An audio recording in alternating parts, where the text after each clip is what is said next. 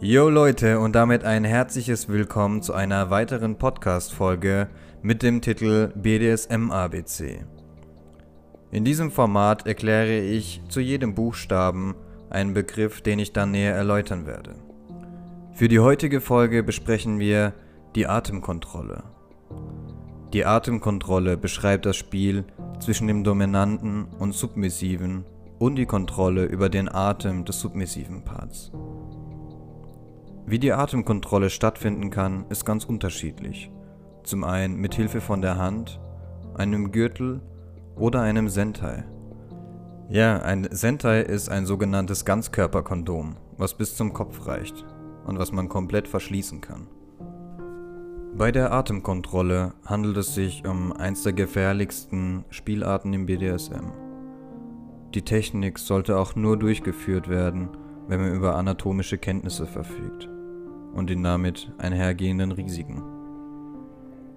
Durch das Einschränken der Atmung kann es zu einem Sauerstoffmangel und somit bis hin zur Bewusstlosigkeit kommen. Ich hatte bisher einen Fall, wo es bis zur Bewusstlosigkeit geführt hat, ähm, wenn man diese aber dann frühzeitig erkennt, ist es halb so wild. Was vor der Durchführung zu beachten ist, man muss vorher feststellen, ob Atemwegserkrankungen bei seinem Gegenüber bekannt sind. Das heißt nicht, dass ihr in die Klinik geht und dort ein CT fahren müsst, aber einfach mal im Vorhinein, bevor ihr das eingeht, ansprechen, du hey, ich habe das und das mit dir vor. Ähm, wichtig ist mir nur, dass du keine Vorerkrankungen hast. Außerdem schadet es nicht, wenn man Anzeichen einer Sauerstoffunterversorgung kennt, wie zum Beispiel bläuliche Lippen, winzig kleine Pupillen oder die sogenannte Somnolenz. Die Somnolenz beschreibt den Zustand, bevor jemand bewusstlos wird.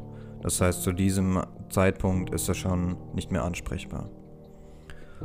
Wenn das Praktizieren mit der Atemkontrolle so gefährlich ist, warum sollte man so etwas tun? Während man dem Gegenüber den Atem nimmt, wird Adrenalin bei ihm ausgeschüttet. Somit kann der Orgasmus intensiviert werden.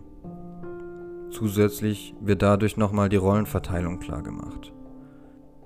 In dem Moment spürt dein Gegenüber, also der devote Part, deine volle Dominanz. Wie stelle ich das Ganze also an? Was jeder machen kann, ist den anderen leicht zu würgen oder ein wenig sanfter auszudrücken, den Mund und die Nase zuzuhalten. Die weitere Variante ist es dem Brustkorb durch sein eigenes Körpergewicht oder durch Bondage einzuengen. Wenn ich sage mit dem eigenen Körpergewicht, heißt es nicht, dass ihr euch einfach auf euren Partner setzen sollt und wartet, bis er zum Orgasmus kommt, sondern während dem Sex einfach mehr Druck auf seinen Brustkorb ausüben. Das heißt, ihr zieht euren Oberkörper gegen seinen Oberkörper oder ja, ihr macht das irgendwie anderweitig. Auch durch den Einsatz von Masken kann einem das Luftkriegen erschwert werden. Und ich meine jetzt nicht die 0815 medizinischen Masken, die man während der Corona-Zeit anhat, sondern es gibt speziell gefertigte Masken, die mit einem Stoff gefüllt sind, der bei Eindringen von Feuchtigkeit luftundurchlässig wirkt. Seid bitte vorsichtig beim Ausprobieren und toleriert es nur, wenn ihr als submissiver Part euer Gegenüber einschätzen könnt und ihm vertraut.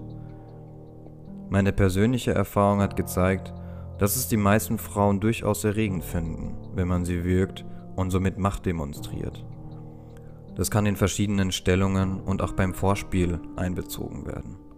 Wie ich schon bei anderen Methoden darauf hingewiesen habe, es wird nicht für jede Frau oder jeden Mann etwas sein. Aber probieren geht bekanntlich über Studieren. Nicht wundern, gleich kommt ein kleiner Ausschnitt, bei dem ich unterbrochen werde. Ich fand's einfach witzig und musste es drin lassen. Und damit verabschiede ich mich von dir und danke dir für deine Aufmerksamkeit. Sei doch. Jetzt hat's geklappt!